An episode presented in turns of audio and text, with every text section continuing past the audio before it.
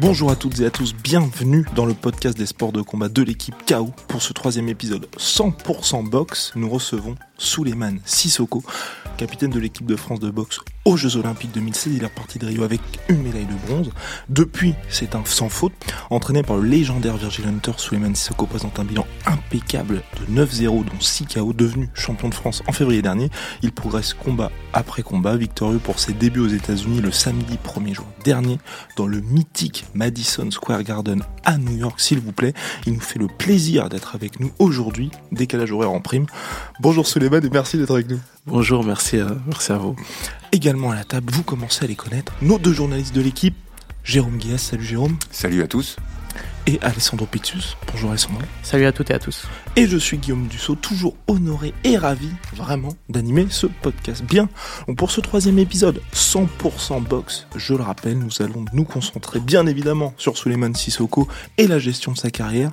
Pour la première partie, on tentera de répondre à la fameuse question Suleiman Sissoko est-il la star montante de la boxe française? On suivra ça avec attention. Ensuite, on s'intéressera à l'upset de l'année, la surprise du chef, la victoire par au Dandy Ruiz Jr. sur Anthony Joshua pour les débuts de la superstar aux États-Unis. Inutile de vous dire que cette immense surprise met un énorme uppercut dans la fourmilière poids lourd. Enfin, nous tentons de répondre humblement à la question que tout le monde se pose qui est le meilleur boxeur de la planète? Sous les Sissoko, on comptera sur toi pour nous éclairer là-dessus.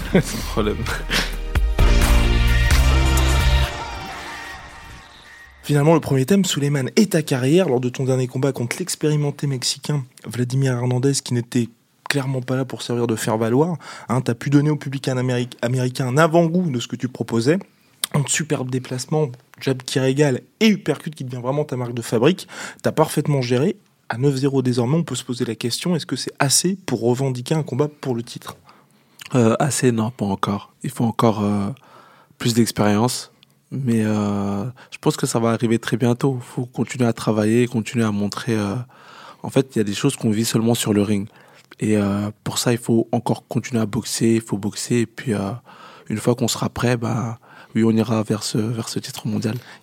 Quand tu dis très bientôt, c'est, tu vois ça à quelle, quelle distance, combien de combats encore? Hum, Entre 8, 6, 8, 10 max. Puis après, derrière, dans la boxe, on c'est un sport où on peut pas euh, dire les choses en avance parce que voilà, une blessure, on est un peu freiné, mais voilà, si tout se passe bien, entre 8, euh, je pense 8, 10 combats. Ça, c'est les retours que j'ai du coach. Moi, je, je, fais confiance à mon, à mon entourage, tous ceux qui sont autour de moi. Et euh, lorsqu'ils me diront, Suleiman, t'es prêt aujourd'hui pour un championnat du monde, ben, on ira euh, sans problème. Okay. Mais là, c'est très bientôt parce que là, j'ai encore trois combats de prévus cette année, trois, voire peut-être encore quatre. Euh, de prévu cette année. Puis euh, l'année prochaine, il y aura encore pas mal de combats. Donc euh, ça, va, ça, va, ça, peut, ça peut aller très très très vite. Ok. Et on avait entendu parler du titre européen, donc ce serait pour cette année, vraisemblablement? Ouais, c'est ce qu'on essaie de, de, négocier là pour le mois de décembre. Donc, euh, le, le, tenant du titre est un Espagnol, Garcia. Donc euh, voilà, on est en train de voir, on est en train de travailler dessus. Et puis euh, derrière, voir bah, si, si c'est pas possible, on ira sur des ceintures internationaux. Mais euh, ça, ça, devrait le faire. donc, tu as fait tes débuts aux États-Unis. New York, on, on, on, sait maintenant que c'est pas forcément facile de faire ces débuts-là euh, en étant aussi attendu. Et pourquoi Quel était l'objectif pour toi d'aller, euh, on va dire, à New York? Déjà de, de, sortir, de sortir un peu de mon confort, parce que on a surtout mes combats pro, je les ai faits en France. Et puis on m'a toujours dit que voilà, boxer aux États-Unis c'était toujours quelque chose de très spécial. Donc je me suis dit, Suleiman, voilà, on va, on va tenter l'aventure. On l'a, on l'a tenté, ça s'est bien passé. Et puis même pour l'exposition euh, qu'il y avait, boxer au Madison Square Garden, c'est, euh, c'est, c'est, c'est, un honneur. Hein. C'est tous les grands champions qui sont passés par là. C'est, c'est incroyable. Donc euh, oui, c'était une fierté pour moi. Très content. Et puis euh, j'ai réussi ce baptême, donc je suis encore plus content après ce combat. Et boxer à 17h, c'est, c'est une difficulté ou? C'est vrai que j'avais pas l'habitude de boxer aussitôt. J'étais le premier combat de, de la soirée. C'était spécial, c'était spécial, mais bon, voilà, j'étais préparé. Je savais que j'allais boxer assez tôt, etc. Donc tout ça, voilà, on l'intègre, on est préparé. Puis, euh, puis voilà. Après, euh, c'est vrai que la salle n'était pas remplie euh, ouais. encore lorsque j'ai. Justement, ce que j'allais te demander, est-ce que c'était perturbant d'avoir une salle pas très remplie Non, ça va, ça va. J'avais mon public qui était là, donc donc ça va. Mais euh, ouais, c'est spécial. C'est vrai. Lorsqu'on dit c'est spécial de boxer aux États-Unis, euh, lorsque tu es sur le ring, bah, je, je sais pas, c'est euh, c'est assez spécial, c'est assez, euh, faut le gérer. Et donc Sandro, Jérôme, est-ce que vous pouvez nous présenter succinctement, bien évidemment, le style de Suleiman Sissoko qui semble avoir activé le plan route vers le titre avec son coach? Bah, le premier mot qui me vient à l'esprit quand je pense au, style de Suleiman, c'est l'élégance, évidemment, puisque c'est un, un, boxeur extrêmement élégant, avec des gestes euh, très fluides. C'est, je dirais, euh, vu qu'il est là, je vais lui demander, je dirais que c'est un contre-attaquant. Voilà, un, un fantastique contre-attaquant qui a l'œil, qui déclenche ses coups toujours au bon moment. On l'a vu face à Vladimir Hernandez. Il a été franchement nickel sur, sur ce point-là. On l'a vu balancer des, des, super crochets. Alors Vladimir Hernandez a été un peu plus actif que toi, je pense, a été un peu plus volontaire, mais du coup, il s'est exposé à de, à de lourds contres. Il en a pris euh, quand même pas mal dans la quatrième, cinquième reprise. Il, il a encaissé pas mal. Et euh, tu lui as laissé euh, un round et demi, un petit peu d'observation. Et puis après, tu as, bien déclenché ton, ton plan. Voilà, c'est moi, ce qui me vient à l'esprit, c'est l'élégance, évidemment, la contre-attaque et surtout le, le côté tacticien qu'il a, qui est, qui est franchement assez impressionnant. Oui, je suis assez d'accord avec Sandro. C'est toujours difficile de parler d'un style euh, d'un boxeur quand on l'a en face de soi, mais euh, je vais quand même tenter. Je pense qu'il pourra répondre ensuite. C'est peut-être le, mieux placé finalement. Bah, moi, je le classerais, comme diraient les anglo-saxons, dans un style boxeur.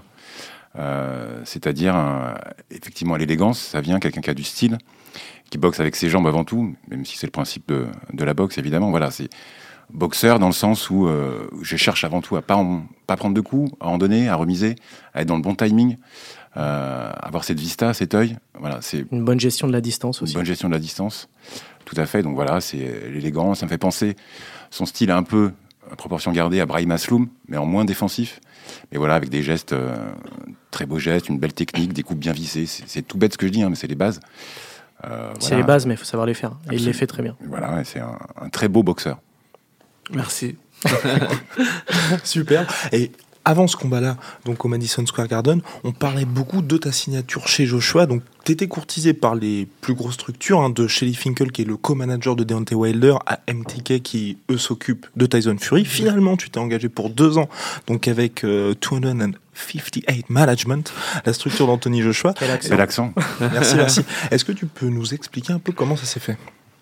Euh, comment ça s'est bah, comme euh, comme l'avait dit c'est euh, j'ai été euh, approché par pas mal de, managers. C'est venu d'un coup. Et sur les deux premières années je voulais prendre mon temps pas me précipiter comme sur la signature de, mon contrat professionnel. Donc voilà j'ai je me suis renseigné j'ai fait voilà j'ai essayé de regarder un peu de façon voilà externe comment se passait un peu tout ça. Et puis les, les, les anglais le ils sont venus en France ils ont rencontré mon avocate ça s'est super bien passé. J'ai senti le, le, feeling, il est super bien passé.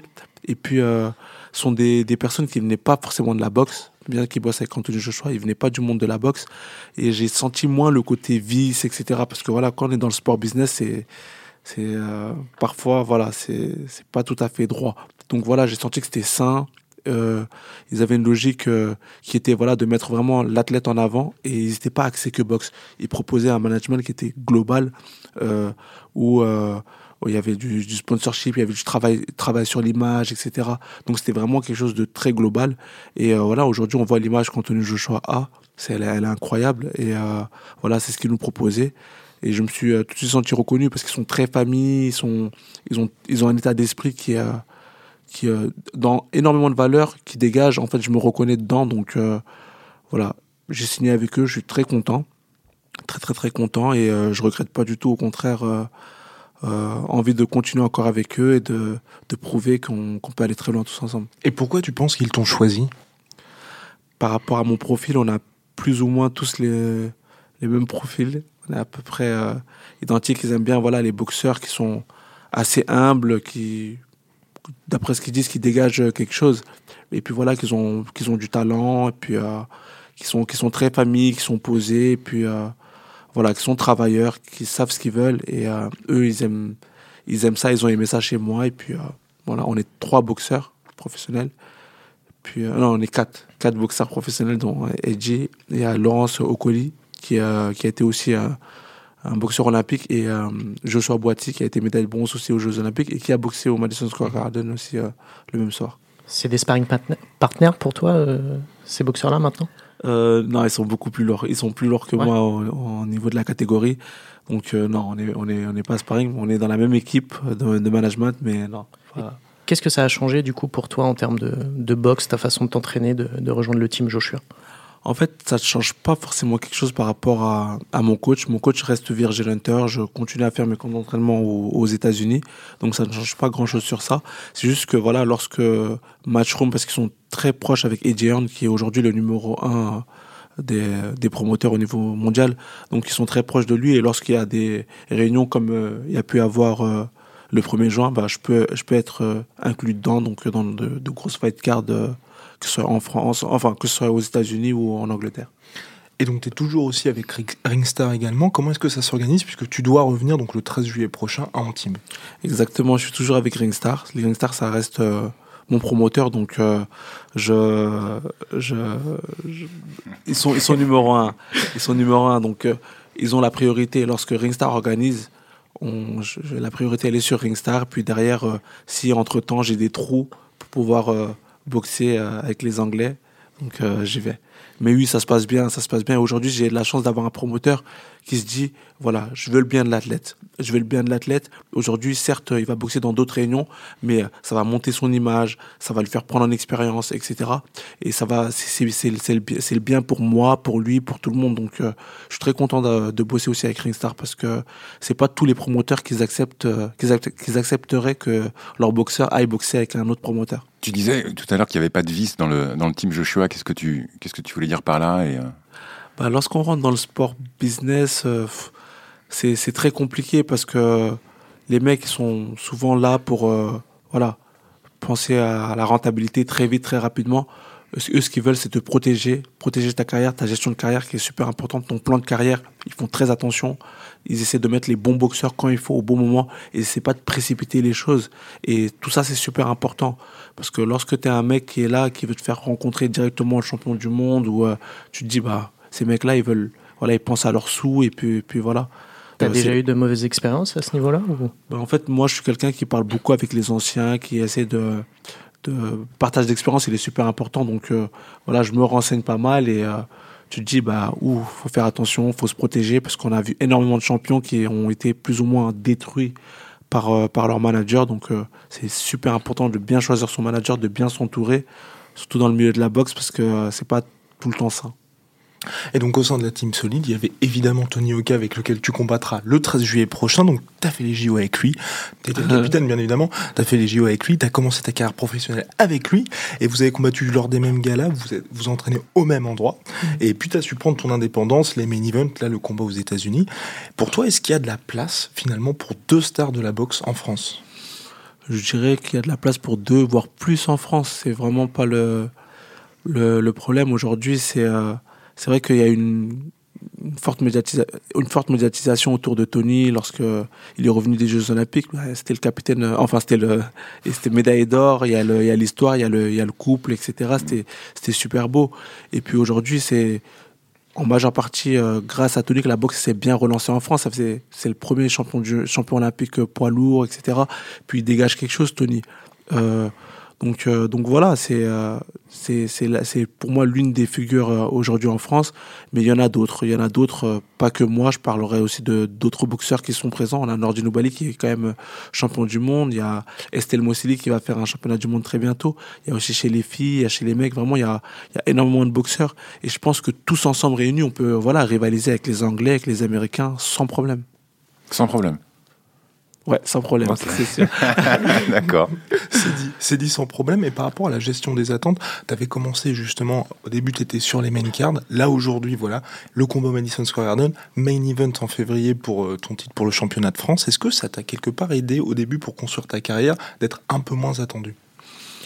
Hum, Je dirais oui et non. Après, euh, moi, encore une fois, je cherche pas la lumière. Je le dis, je le répète, je cherche pas à, être mis en, avant, etc ce que je veux, voilà, je me dis, Suleiman travaille, bosse, et derrière, bah, tout viendra à, toi. C'est ce que je fais, c'est ce que j'essaie de faire au maximum, de travailler, de, de, voilà, de pas tricher. De pas tricher, de me donner à fond lorsque je suis dans mes camps d'entraînement, etc. Et puis derrière, ça paye. J'ai un, un, un retour, le public il est là, la, la demande elle est là. Et puis euh, aujourd'hui, les gens ils sont, ils sont, ils sont derrière moi. Mais voilà, je, je fais mon petit chemin. Je me dis pas voilà, faut que tu sois en avant, faut que tu sois la tête d'affiche euh, tout le temps. Non, c'est euh, pour moi c'est d'être bon sur le ring parce que des, on a aujourd'hui une grosse fanbase qui vient nous voir boxer et euh, voilà ils ils veulent voir du beau spectacle et à moi de leur offrir un beau spectacle. Sandro? Est-ce que, du coup, comme là, tu viens de combattre au Madison Square Garden, que tu es, comme on l'a dit, euh, une puissance montante dans la boxe française, est-ce que ça te met une nouvelle forme de pression aujourd'hui? Non, non, encore une fois, pour moi, tout ça, c'est des ondes positives. Je me dis, voilà, Suleiman, aujourd'hui, tu as boxé au Madison Square Garden, tu as, acquis de l'expérience, donc euh, tu dois continuer comme ça, tu dois continuer à avancer. Euh, faut en faire d'autres, c'est pas c'est pas la finalité, c'est pas la fin. Voilà, le faire ton championnat du monde au Madison Square Garden, là, ce serait voilà, waouh, c'est quelque chose. Aujourd'hui, c'était un combat international. Euh, faut Tu l'as préparé différemment, celui-là, par rapport aux autres ou... Euh, non, je toujours avec le même sérieux, toujours avec le l'envie de voilà de se donner à fond, de se dépasser euh, comme chaque camp d'entraînement. Là, je suis resté longtemps aux États-Unis, donc euh, ouais, je suis resté très longtemps, mais toujours pareil. Je, pré- je prends tous mes combats pareils, je les prépare à fond comme si je faisais un championnat du monde. Et puis euh, derrière, voilà, faut faut continuer comme ça. On est encore dans une fin de transition, mais on est encore dans la transition entre amateur et boxe pro. Donc, faut continuer à travailler et puis euh, derrière euh, être prêt ouais, pour, le, pour le titre mondial. Jérôme Guillas? Oui, puisque tu parles de, de transition encore entre amateur et pro, et, et tout à l'heure, tu n'as pas voulu répondre à la question par humilité ou, ou pas. Comment toi, tu te définis ton, comme boxeur, comme style? Bah, c'est un peu ce que vous avez dit. Moi, je, je euh, j'aime bien le côté esthétique du sport, toucher sans se faire toucher, la belle boxe, la beauté du geste. Donc euh, voilà, je suis dans ça et euh, là, j'essaie de me professionnaliser, comme tu l'as dit tout à l'heure, le timing, avoir le bon timing, toucher quand il faut toucher, pas mettre des coups pour les mettre, mais voilà, être précis. Puis, puis voilà, moi, ce que, c'est ce que je travaille. Euh, Virgil Hunter, c'est ce qu'il essaie- de nous faire travailler au maximum. Beaucoup de travail avec le bras avant, euh, pas prendre de coups, beaucoup de moyens défensifs. Et puis, euh, et puis voilà, c'est très important. Et aujourd'hui, pour moi, le boxeur, doit se protéger. C'est un jeu d'échecs. C'est de l'escrime avec les poings. Faut vraiment être, voilà, félin. Faut, c'est un, faut s'amuser, faut se faire plaisir. Ça doit pas être une contrainte parce que beaucoup montent sur le ring avec une certaine appréhension. Ouah, non, moi pour moi, faut, faut vraiment se faire plaisir. On, on s'est entraîné très dur et le combat, c'est la récompense. C'est la récompense de tout ce que tu as, de, de tous les efforts que tu as que tu as fait durant ton camp d'entraînement. Donc voilà, tu te fais plaisir, tu as ta récompense et Sandro Est-ce que, euh, selon toi, dans ton style, il y a, il y a un aspect que tu dois encore travailler ou t'es pas encore, ou tu sens que t'es pas encore euh, à 100%, ou tu sens que c'est un, je dirais pas un point faible, mais un, un point que tu dois travailler, par exemple? Bah, nous, on doit travailler vraiment tout le, tout le temps. Même en étant, même si je deviens champion du monde, je devrais travailler tout le temps. Aux États-Unis, j'apprends tous les jours. C'est incroyable. Tous les jours, j'ai encore à apprendre. Et je me dis, mais Suleiman, tu connais rien de la boxe. non, mais c'est incroyable. On a toujours à travailler, toujours. Mais si je dois perfectionner encore quelque chose, c'est euh, le côté euh, agressif, être un peu plus agressif, un peu plus euh, dedans, travailler un peu plus sur les combinaisons. Donc ça, c'est c'est ce pas moi qui vais te, qui vais te l'apprendre, mais c'est vrai que les Américains, enfin, pour plaire au public américain, faut être hyper agressif. Exactement, donc euh, l'agressivité, donc euh, travailler beaucoup plus euh, en termes de combinaison, etc. Puis le travail au corps, ils aiment bien ça, faut beaucoup beaucoup travailler au corps, donc euh, continue à travailler ça, continue à perfectionner ça, puis derrière on sera un boxeur, euh, j'espère, accompli. Donc le duo phare star de la Team Solid revient en juillet prochain en Team. Sandro, est-ce qu'on pourrait avoir un rappel aussi exhaustif que concis sur la situation de Tony Hawk qui là, ça y est, revient enfin Oui, c'est vrai, il va revenir enfin après une année de suspension, on le rappelle, parce qu'il avait eu trois no-shows l'année dernière, donc il avait été suspendu un an par euh, la FLD. euh. donc voilà, il va revenir le 13 juillet à Antibes, comme toi, euh, Suleiman, il sera en main event également, comme toi. Et la fameuse question, c'est vous continuez à progresser ensemble, entraînement à San Francisco, sous l'égide de Virgil Hunter, combat ensuite en commun. Vous avez commencé ensemble, est-ce que vous allez finir finalement votre carrière ensemble aussi? Euh, finir ensemble, je sais pas, en tout cas on a le même objectif, c'est d'être d'être champion du monde. Donc euh, voilà, ça c'est le même objectif, on travaille dur pour.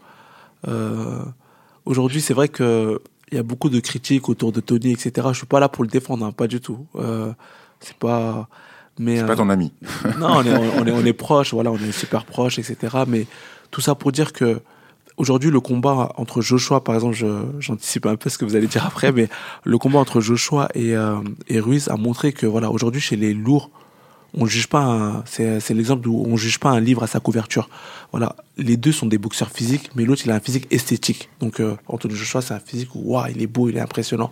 Et Ruiz il a il a un physique on l'a vu hein, sur le combat euh, il est hargneux il lâche pas le morceau mais voilà certes enfin esthétiquement il est pas super beau à voir donc euh, aujourd'hui les gens vont comprendre que dans cette catégorie des poids lourds c'est pas forcément le physique esthétique qui compte ça veut pas forcément dire grand chose. Donc euh, tu peux être un peu grassouillé. Euh, il y a, Tyson Fury par exemple. Exactement, exactement. Et encore Tyson Fury commence à s'affûter, à être beaucoup plus plus plus affûté. Mais voilà, Ruiz est un bon exemple d'un boxeur qui n'est pas forcément beau à voir physiquement, mais sur le ring, attention, ça ça envoie. Donc le combat contre Andy Ruiz qui n'était pas censé être un combat piège, pourtant pour Joshua qui visait ensuite euh, une image plus grande et des chocs plus grands.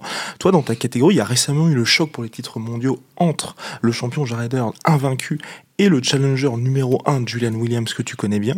Ta catégorie elle est hyper dense, pourtant ça manque on va dire de superstars euh, globales, on va dire qui sont connus de tous, au contraire de la catégorie des lourds où il y a peut-être moins de, on va dire, moins de concurrence, mais trois grands noms, donc Joshua, Wilder, Fury. Pour toi, est-ce que c'est primordial finalement que les stars, les top challengers s'affrontent, ou alors est-ce que tu comprends cette stratégie un peu d'image et puis aussi de gestion de carrière où en fait on attend assez longtemps avant d'avoir le vrai choc? Aujourd'hui, il y a un grand champion qui l'a très bien fait, c'est Floyd Mayweather. Il a su prendre les adversaires quand il fallait les prendre. Donc euh, aujourd'hui, la boxe, c'est de la stratégie. En fait, tout ce qui est en dehors de la boxe, c'est beaucoup de stratégie. Euh, aujourd'hui, euh, faire un Wilder contre Joshua, puis un Joshua contre Tyson Fury, et que tout se passe bien, par exemple, pour Joshua, derrière, qu'est-ce qui se passe? Donc c'est mieux de faire attendre aussi un peu, ça fait euh, monter, euh, ça fait monter un peu la chose, d'attendre et puis euh, voilà, puis d'attendre le bon moment pour donner au public ce qu'il attend. Pour moi, ça fait partie du jeu, c'est super important, ça fait partie du jeu. Après, oui, c'est vrai que dans la catégorie des poids super Walter, il n'y a pas encore quelqu'un qui se démarque, il n'y a pas de super champion. Euh, ça va arriver. Après là, aujourd'hui, Julian William a fait un très bon combat contre Jared Hurt. Il, se, commence à se démarquer. On attend de voir son prochain combat. Mais euh, oui, ça, pour moi, c'est le l'actuel champion de, la catégorie. Tu veux dire que le bon moment, euh, il faut attendre le bon moment, mais on peut aussi décevoir les fans. Les fans attendent depuis quasiment deux ans. Wilder Joshua, donc du coup c'est sûr ça sera pas pour tout de suite. Exactement ce que j'allais dire. En fait, chez les lots, on a l'impression d'attendre indéfiniment en fait. On a l'impression qu'on nous promet ce combat depuis, euh, depuis des années, et puis on a l'impression qu'il viendra jamais en fait. En fait, je trouve que le public commence à se montrer un peu, euh, commence à être impatient dans, dans, le sens où euh, on est nous-mêmes impatients. non, dans le sens où pendant très longtemps, on a la catégorie des lourds, on n'en entendait plus parler. Il y avait que les frères Klitschko, on n'en entendait plus parler. Et là, d'un coup, bam, on, on voit de grands champions super bons qui, qui font parler d'eux, qui nous proposent de super combats. Et euh, voilà, là, le public, il en, il en demande, il est, euh, il, est, il est très impatient. Mais ça va arriver, ça va arriver très vite. Ce sont des mecs qui peuvent boxer que deux fois par an, max trois. Donc, euh, faut, faut patienter un peu. Je pense que d'ici 2020, on aura de, de, très, très, très gros combats et ces champions se rencontreront. Ensuite, il y a aussi l'histoire des télés. Ils sont pas forcément avec les mêmes promoteurs, pas forcément avec les mêmes. Sujet, ça, c'est un vrai sujet. Exactement. Donc, c'est c'est un vrai problème surtout. Ouais. Tu parles comme un promoteur, en tout cas. tu, pourrais déjà être prêt pour organiser les combats.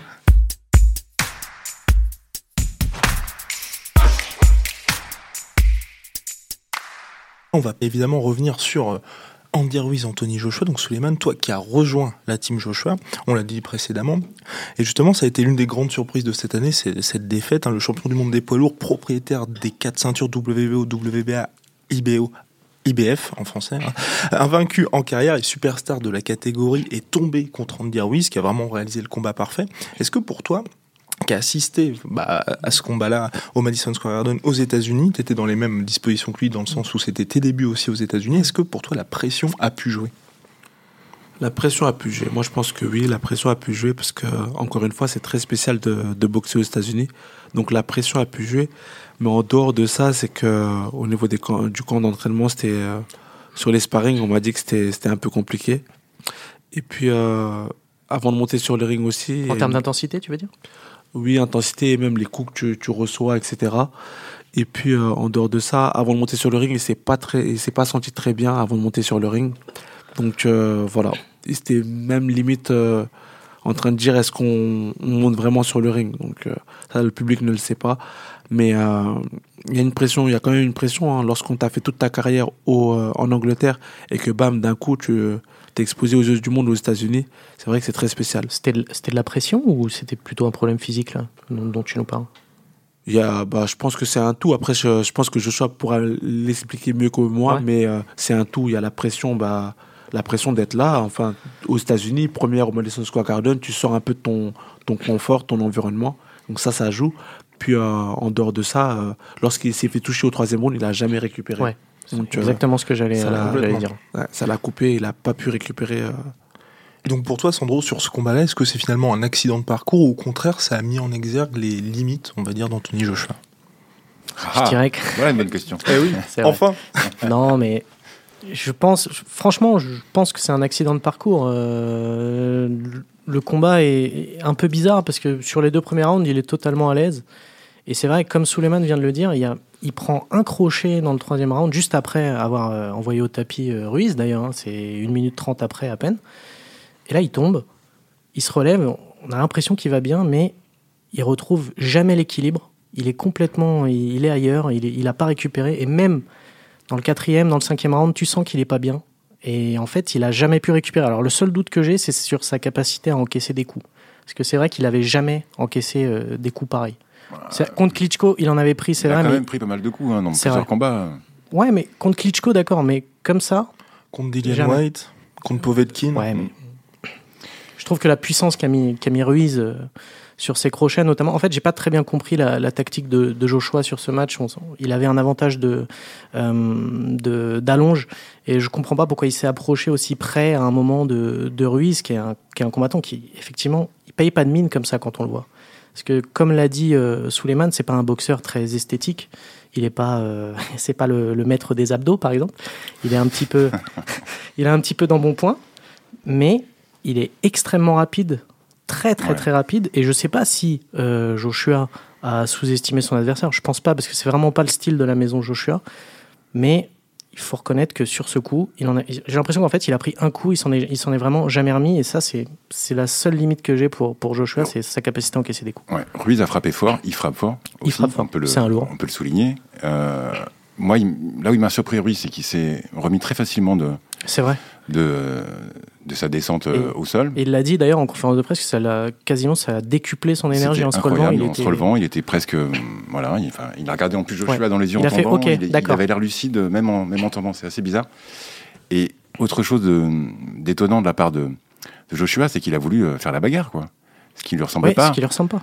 En général, il a, ou alors quand il le fait, c'est plutôt en fin de combat, quand il est un peu provoqué. Mais là, il n'y avait pas de provocation. Il y avait vraiment du respect entre les, entre les deux hommes. Et je sais pas, effectivement, il, il a raccourci la distance. Il voulait, il voulait prouver quelque chose. Il voulait se battre. Tu vois, c'est exactement comme je t'ai dit. C'est pour ça que j'ai pas compris pourquoi il est venu aussi souvent au corps à Mm. corps face à Ruiz, qu'on sait qu'il voilà moins d'allonge, c'est vrai, mais très rapide. Et justement, le corps à corps, c'est justement ce que Ruiz adore. Mm. Donc c'est vrai que c'était. Alors après, par rapport à ce que vient de nous dire Suleiman, le fait qu'il était très stressé.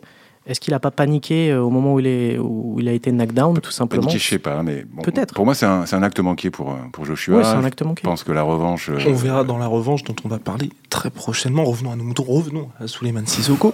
Alors, Suleiman, Teddy Atlas, célèbre coach de, de Mike Tyson, avait évoqué un manque de faim, vraisemblablement chez Anthony Joshua. Euh, on dit souvent en boxe, il est plus dur de se lever tous les matins pour faire, à 5 heures du matin, pour faire les 10 km de course quand on dort des- dans des droits en soi. Est-ce que tu as peur que toi, ça t'arrive à un certain moment de ta carrière quand tu auras tout accompli et que tu seras grand favori des combats main event et que tu devras faire ces combats-là Bah, je pense qu'à partir du moment où tu plus faim, mieux vaut arrêter. Mieux vaut arrêter parce que la boxe, c'est un, sport où les mecs ont vraiment très faim. Les mecs ont vraiment très faim. Et bah, là, tu tomberas sur quelqu'un qui, euh, qui aura plus faim, plus faim que toi, plus faim que toi. Donc, euh, non, faut, euh, faut garder cette faim, faut garder un peu ce, ce truc-là parce que sinon, derrière, bah, t'as pas le, le, le, le truc qui fait que voilà, tu te, tu, tu vas, tu vas te battre, tu vas te relever, tu vas essayer de, d'aller chercher la victoire. Et lorsque ça va être des combats serrés, c'est ces petits détails-là qui vont faire la différence. Donc celui qui aura le, le plus envie de gagner. Donc euh, à partir du moment où tu as plus ça en toi, il faut se poser les bonnes questions. Et pour vous deux, euh, Sandro et Jérôme, est-ce que cet argument du laisser aller, du fait qu'on n'arrive pas à organiser les super fights, est-ce que c'est quelque chose de valable? Par rapport à Joshua? Oui, complètement. Non, je pense pas. Il est, pro, il est encore jeune, il a pas énormément de combats, il a, quoi, il a 22 combats. Enfin, il a encore euh, Ouais. une longue carrière à faire. C'est un lourd, donc on a un peu plus de temps. Puis qu'il connaît la musique aussi. Il on est a pas sa maturité un peu plus tard. Voilà, il, sait, il sait bien qu'il pourra pas toujours affronter euh, les cadors de la catégorie. D'ailleurs, il a du mal à les affronter, Mm. euh, ceux qu'on aimerait qu'il affronte. Mais Pas trop vite, pas trop vite. pas trop vite, on l'a dit. Et maintenant, Suleiman, on va faire appel à tes qualités d'analyste. Attention, donc la revanche a été annoncée contre Andy Ruiz par Eddie Hearn, donc le promoteur d'An- d'Anthony Joshua. Euh, comment est-ce que tu verrais cette revanche?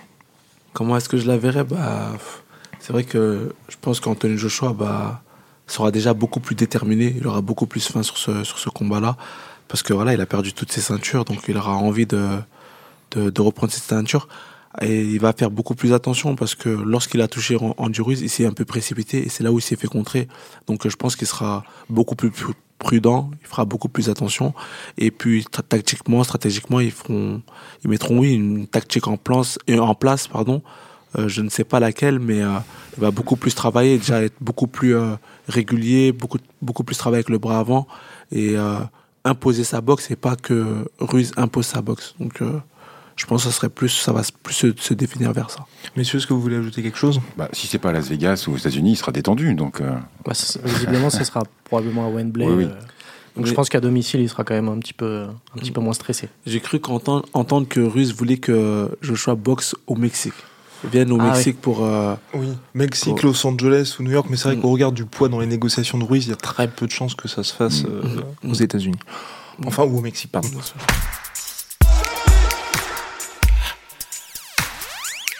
Maintenant, on va passer à la fameuse question pound for pound. Quel est le meilleur boxeur du monde qui va bientôt te, vraisemblablement te concerner hein. Mm. Donc Joshua, qui était l'un des mieux classés au pound for pound, il est donc tombé donc hors course pour le moment dans euh, bah, dans, dans ce classement-là. Il devrait revenir vraisemblablement, mais bon, messieurs, on va donc répondre à cette question-là. Qui est le meilleur de la planète? Tout d'abord, brève explication du classement pound for pound pour ceux qui ignorent. Donc c'est à poids égal en français si on fait la traduction. Donc c'est un classement qui supprime grosso modo les catégories de poids pour classer les combattants selon la qualité de leur opposition et leurs talents euh, respectifs. À l'origine, le classement a été mis en place pour mettre en avant Sugar Ray Robinson. Je pense qu'on peut tous se mettre d'accord pour dire que c'est le plus grand boxeur de l'histoire. Voilà. non, Bon, voilà. Bon, voilà. c'est juste pour t'embêter. Ouais. Par rapport donc au poids lourd qui était plus populaire mais moins on va dire technique et doué que lui. Donc le pound for pound permet donc de mettre en lumière des plus petites catégories. Bien, est-ce que pour toi aujourd'hui c'est toujours justifié ce classement pound for pound? Oui et non, après ça, ça, ça dépend. Certains boxeurs ont un style euh, différent. On va plus favoriser tel boxeur, euh, ce type de boxeur. L'autre qui est offensif, l'autre qui est défensif, l'autre qui est. Ça dépend. Pour moi, euh, c'est très, très, très euh, subjectif. Donc, euh, Je le trouve très injuste avec, avec Joe Louis. euh, Guillaume, mais peu, peu importe, c'est pas grave. La notion de pound for pound, effectivement, c'est c'est très très compliqué. C'est le rêve ultime de, de tous les amateurs de boxe et, des promoteurs, c'est de pouvoir euh, opposer euh, un poids lourd contre un, contre un super léger et, de savoir qui est le meilleur euh, pugilistiquement. Donc c'est quelque chose, c'est une espèce de chimère, mais ça reste assez intéressant pour les fans et puis aussi pour, pour se dire techniquement qui est le meilleur et, et qui est le, oui, qui est le meilleur boxeur du monde. Donc c'est presque un argument gadget presque, mais voilà, moi je trouve, que ça reste intéressant parce qu'on peut, on peut en parler sans fin et, opposer nos avis, c'est bien.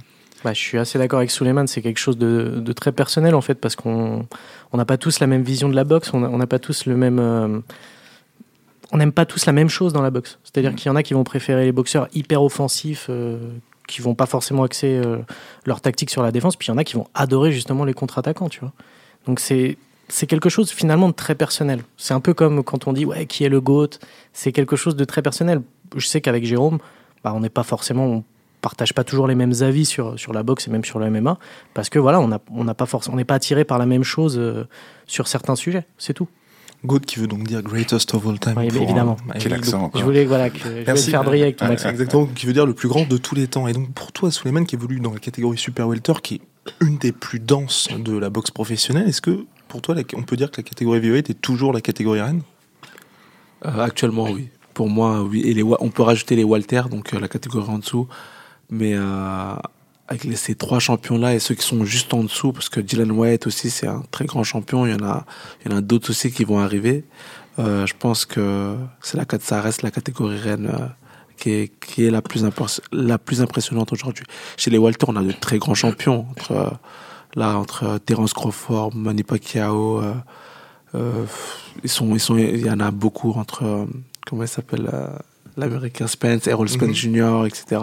Il y a énormément de champions. Donc, euh, la boxe, elle revient bien. Elle revient bien avec de très grands champions, avec des combats entre champions. Donc, euh, c'est très bien.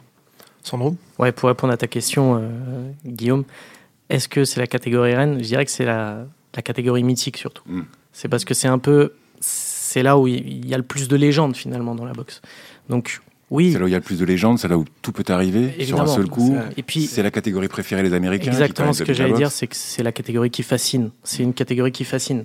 Donc forcément, oui, ça reste une catégorie reine, mais enfin voilà, encore une fois, c'est très subjectif. Pas pour moi, mais je, je peux comprendre qu'on dise que c'est la catégorie reine.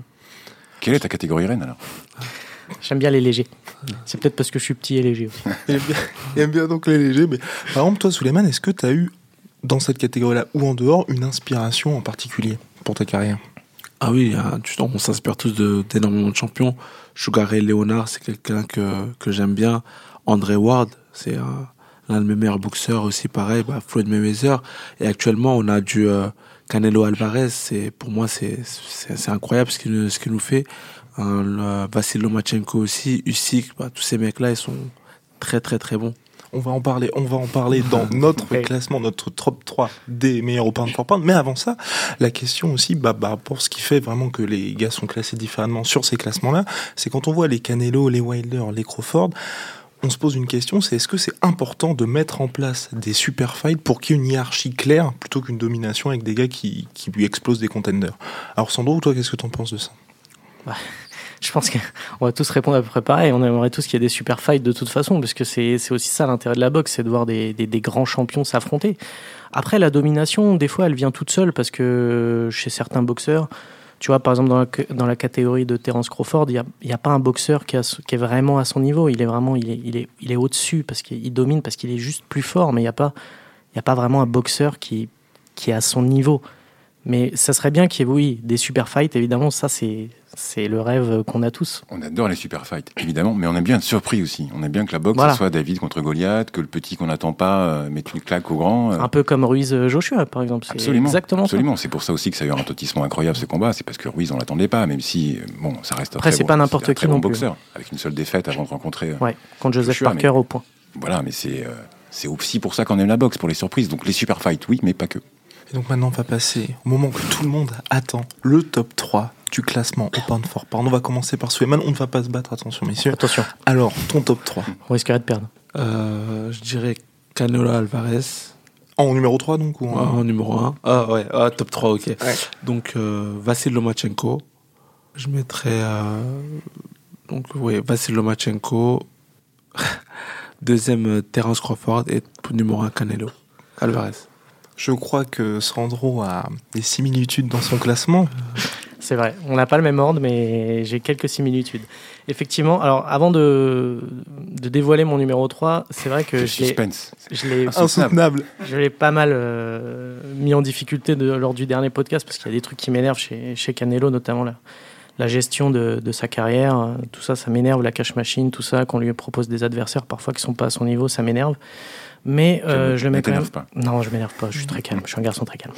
Euh, je mettrais en 3 Canelo quand même parce que c'est quand même un style assez incroyable. Euh, Pareil, élégance, euh, rapidité, j'adore. C'est vraiment c'est un, super boxeur. J'aimerais juste qu'on lui donne des adversaires euh, plus souvent à, sa, à son niveau. Voilà. En 2, je mettrais euh, Terence Crawford parce que je trouve qu'il a aucun point faible, tout simplement. Alors ah, c'est peut-être le fait que dans sa catégorie, il domine tellement qu'il est, qu'il est juste euh, injouable pour les autres.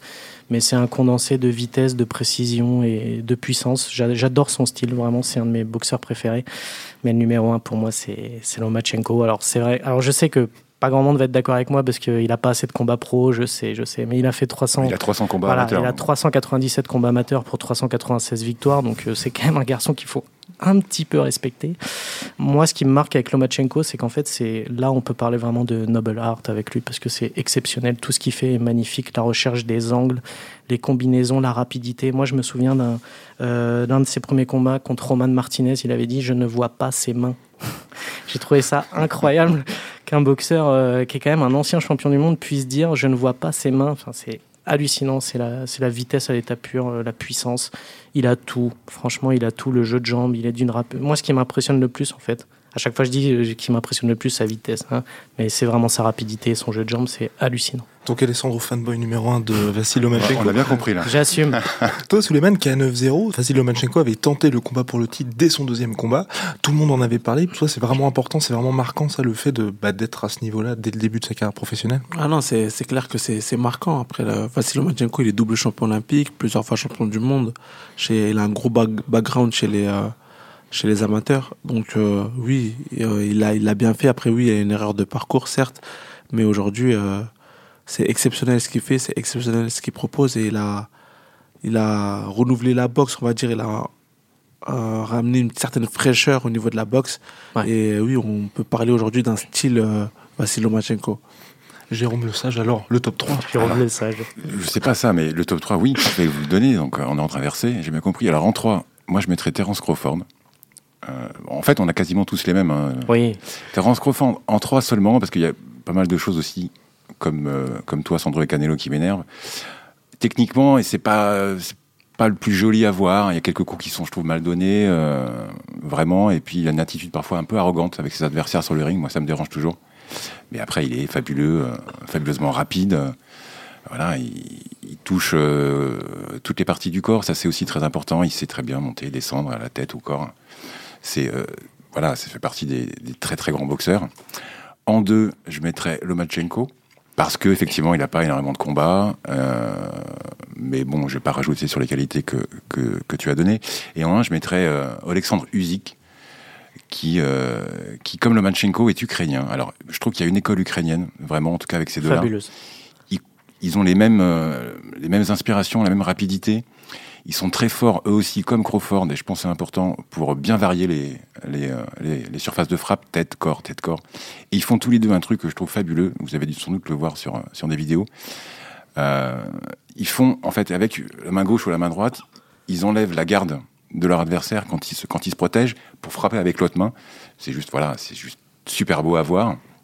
Donc euh, voilà, école ukrainienne, Lomachenko, euh, Usyk pour moi euh, devant sont les meilleurs. Usyk, je le mettrais devant parce que c'est une catégorie plus lourde. Ouais. Et moi, je préfère aussi euh, quand c'est un peu plus lourd, même si ça va un peu moins vite. Et après, ce que j'aimerais dire aussi, et je sais pas, ça serait intéressant de savoir sur Usyk comment il s'entraîne, mais et je pense que Lomachenko va faire école. Voilà. Ce qui est fou, c'est comment il s'entraîne. Tu sais ce qu'on dit sur C'est juste Usyk fabuleux. Que c'est le Lomachenko des lourds. Eh ben oui. Ben voilà. Voilà. voilà, l'entraînement de Lomachenko, ce qu'il arrive à faire, euh, de faire des choses qui, s'éloignent de la boxe, euh, de faire des, des jeux de réflexion après avoir euh, fait des, des, des sparring ou, des, ou enchaîné je ne sais pas combien de rounds. Voilà, c'est euh, c'est fabuleux, c'est scientifique, on l'appelle high-tech, euh, c'est pas, c'est pas pour rien, c'est juste incroyable. Usyk qui avait donc remporté toutes les ceintures cruiserweight. Dans le cadre d'un tournoi, il avait affronté absolument tout le monde, même les noms qui étaient les plus compliqués que personne ne voulait affronter. Donc chapeau et qui maintenant donc a fait son passage, sa transition chez les lourds. Donc euh, vraiment euh, de belles choses en perspective. Ah bah, on, on attend ça, ouais. Voilà, c'était donc le troisième épisode de KO, le podcast des sports de combat de l'équipe. Merci à Suleiman Sissoko. Merci à vous. Merci beaucoup. Merci à Suleiman et merci à tous. C'était super. À très vite.